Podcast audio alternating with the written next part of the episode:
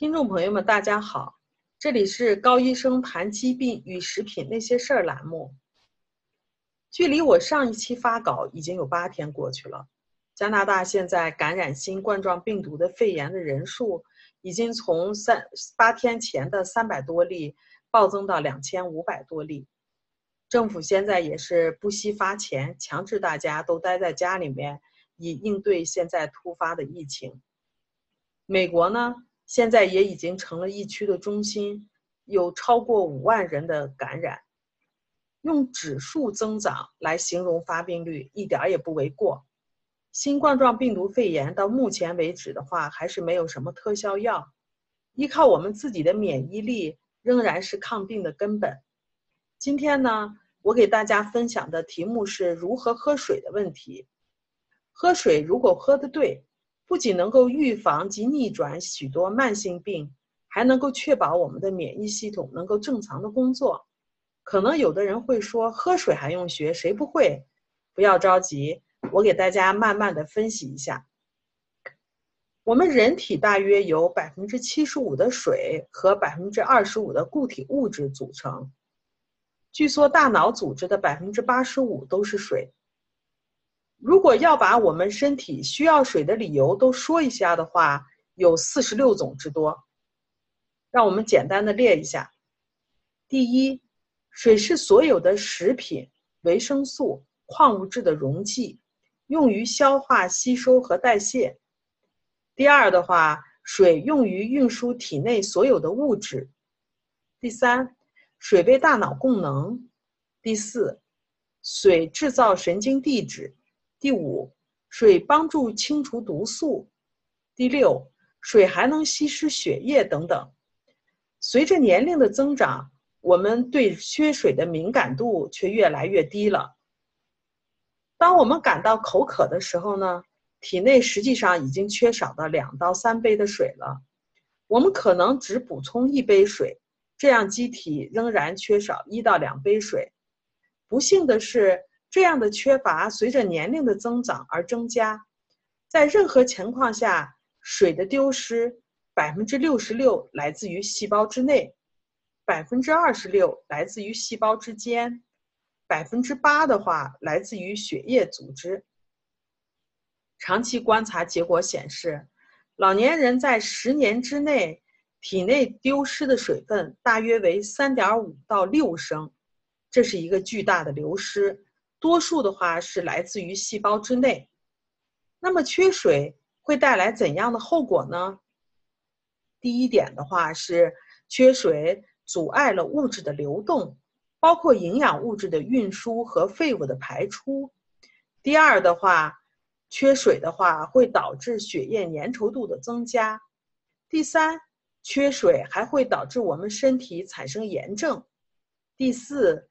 缺水还会降低酶的活性等等，长期的缺水的话，会导致一系列的疾病，比如说哮喘、过敏、高血压、便秘、糖尿病以及自身免疫性疾病都和缺水有关。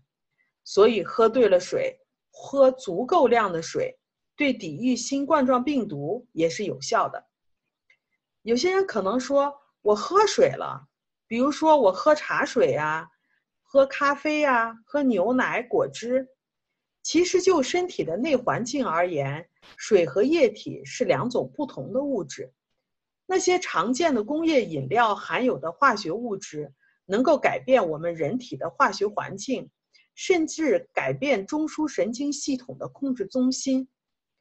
即使是牛奶，也不能与水相提并论。身体需要的是水。没有什么可以替代它。让我们来看一下存在于茶水、咖啡和碳酸饮料里面的咖啡因都有什么作用。一杯咖啡的话，约含八十毫克的咖啡因；一杯茶或者是一杯碳酸饮料的话，大约是含五十毫克的咖啡因。那么，让我们看一下咖啡因在我们体内都扮演了什么样的角色。第一的话，它是刺激肾脏的功能，导致机体流失的水分多于喝喝下的水分，加速身体的脱水过程。我们可能很多人都有这样的经验，就是比如说你到我们这最常见的那个 Tim Horton 去买了一杯咖啡，结果你发现你喝下去一杯咖啡了以后，没有多长时间你就得去上厕所，上厕所往往排出来的那个小便的话是两倍到三倍那个咖啡那个水的量，所以的话，实际上就是喝这种含有咖啡因的这种饮料的话，它可以加速我们身体的一个脱水的过程。第二的话，咖啡因还可以抑制大脑产生褪黑激素，干扰我们的正常睡眠。第三，咖啡因可以抑制产生记忆的酶，甚至导致记忆的丧失。第四，咖啡因还可以导致患心脏病概率的增加。第五，破坏大脑细胞的能量储备，降低降低细胞对外来介质的抵抗。第六的话，咖啡因破坏 DNA 遗传物质，容易引起基因突变。嗯，那么喝碳酸饮料的人又有什么样的问题呢？喝添加了人工甜味剂的碳酸饮料这一类人的话，他就更糟糕了。除了它有咖啡因的毒副作用以外，还有这种人工甜味剂的话，往往会愚弄我们的大脑。让我们就是说吃超过身体正常需要量的食品，这有就是为什么特别喜欢喝碳酸饮料的人特别容易肥胖的原因之一。那么有人问，果汁、牛奶这些健康的饮品难道也不好吗？过多的饮用橙汁会增加我们体内的组胺的含量，使人容易患上哮喘。果汁的那种天然的那种糖分的话，如果喝了多了以后，会使我们肝脏容易形成储存脂肪的这种模式，使人非常容易发胖。当然，牛奶的话，好像感觉起来是也是一种非常好的饮品，实际上牛奶是食物而不是水，而且我们如果长期饮用牛奶的话，还非常非常容易导致骨质疏松。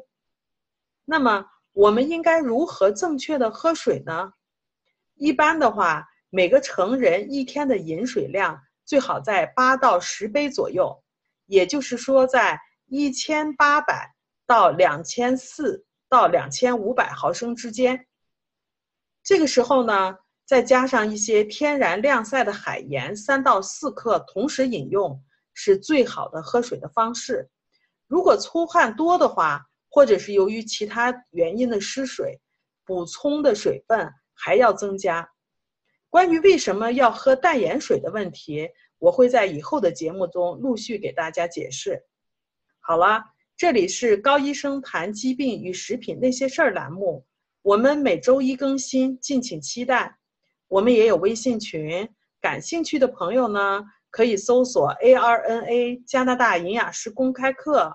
ARNA 甲状腺问题讨论群，把您在生活中碰到的关于食品或者是营养方面的疑惑告诉我们，我们在群里都会给您做一解答。请跟着我们，让您的自己和家人变得越来越健康。谢谢大家。